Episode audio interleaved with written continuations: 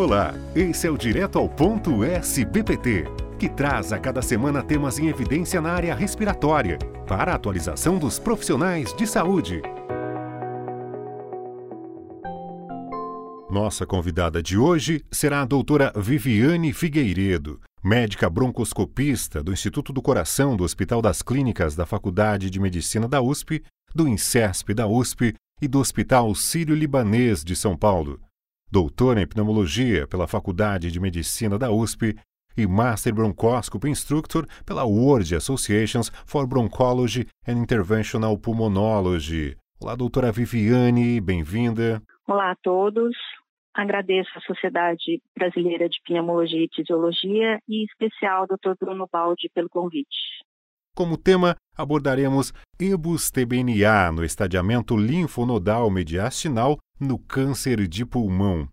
Doutora, quais os principais resultados do artigo EBUS-TBNA versus medianoscopia cirúrgica no estadiamento linfonodal mediastinal do câncer de pulmão não pequenas células potencialmente operável, revisão sistemática e meta-análise.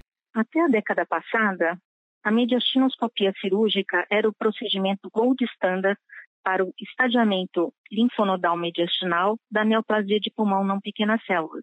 O estadiamento linfonodal é fundamental para determinar o prognóstico e para a escolha do tratamento específico desse paciente.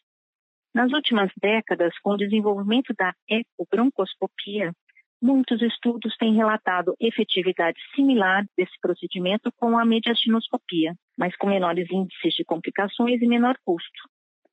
Como a maioria das revisões sistemáticas e meta-análises disponíveis na literatura constatou que a combinação entre a ecoendoscopia via esofágica, que é o EUS-FNA, e o EBUS-TBNA tinha eficácia semelhante à mediastinoscopia, a questão foi se o EBUS-TBNA, como procedimento isolado, tem um rendimento semelhante à mediastinoscopia no estadiamento linfonodal mediastinal. A revisão sistemática que realizamos levantou 4.201 estudos em sete bancos de dados, que, após análise detalhada das características, selecionou cinco estudos que seriam utilizados para avaliar as complicações comparativas entre o EBUS-TBNA e a mediastinoscopia cirúrgica. E dentre esses cinco estudos, selecionou quatro para avaliar a efetividade dos dois procedimentos nos mesmos pacientes. A conclusão foi que o EBUS-TBNA e a mediastinoscopia têm efetividade e taxa de complicações similares, com leve tendência favorecendo o EBUS-TBNA, mas sem diferença estatisticamente significante entre eles.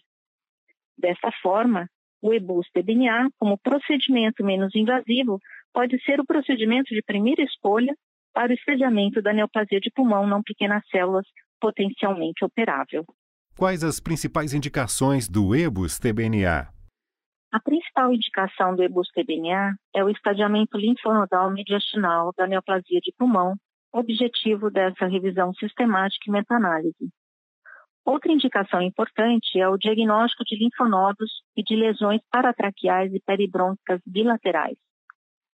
Assim, o material coletado durante o EBUS-TBNA poderá ser encaminhado para análise citológica à procura de células neoplásicas granulomas inflamatórios infecciosos e outros achados citopatológicos específicos. Também poderá ser encaminhado para pesquisas e culturas de bactérias, fungos e bar e PCR para Mycobacterium tuberculosis na investigação de causas infecciosas.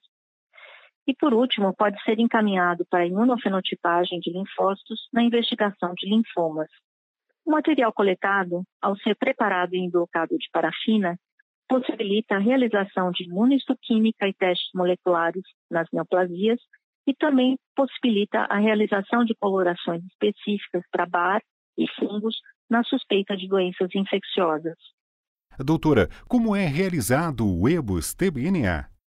O EBUS-TBNA pode ser realizado sob sedação em ambiente ambulatorial, sem necessidade de internação e em serviço de broncoscopia fora do centro cirúrgico, diminuindo os custos do procedimento, mas também pode ser realizado sob anestesia geral e em centro cirúrgico, dependendo do protocolo de atendimento de cada hospital.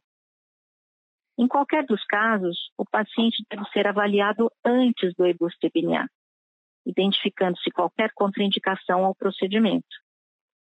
Durante o exame, o paciente deve estar sob monitorização cardíaca, de oximetria e de pressão arterial sistêmica. E como está o EBUS-TBNA no mundo e no Brasil? O EBUS-TBNA tem sido realizado na rotina assistencial na maioria dos países da Europa, Ásia e América do Norte há mais de 15 anos e está incorporado aos sistemas de saúde desses países, sejam os sistemas privados ou públicos.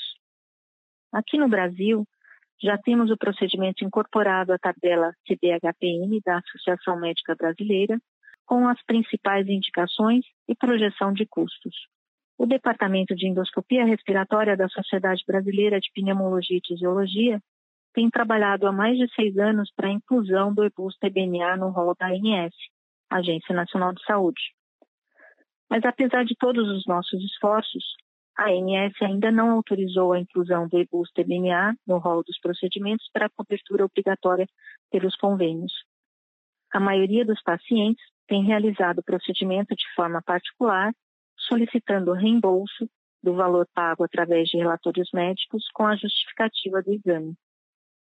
No início de 2021, realizaremos nova submissão para a inclusão do EBUS-TBNA no rol da ANS. Encerramos mais esse podcast agradecendo a doutora Viviane pelas importantes informações compartilhadas conosco. Foi um prazer participar desse podcast. Muito obrigada pelo convite. Esse foi o Direto ao Ponto, um podcast da SBPT que traz conhecimento atualizado para você. Fiquem bem e até a próxima semana.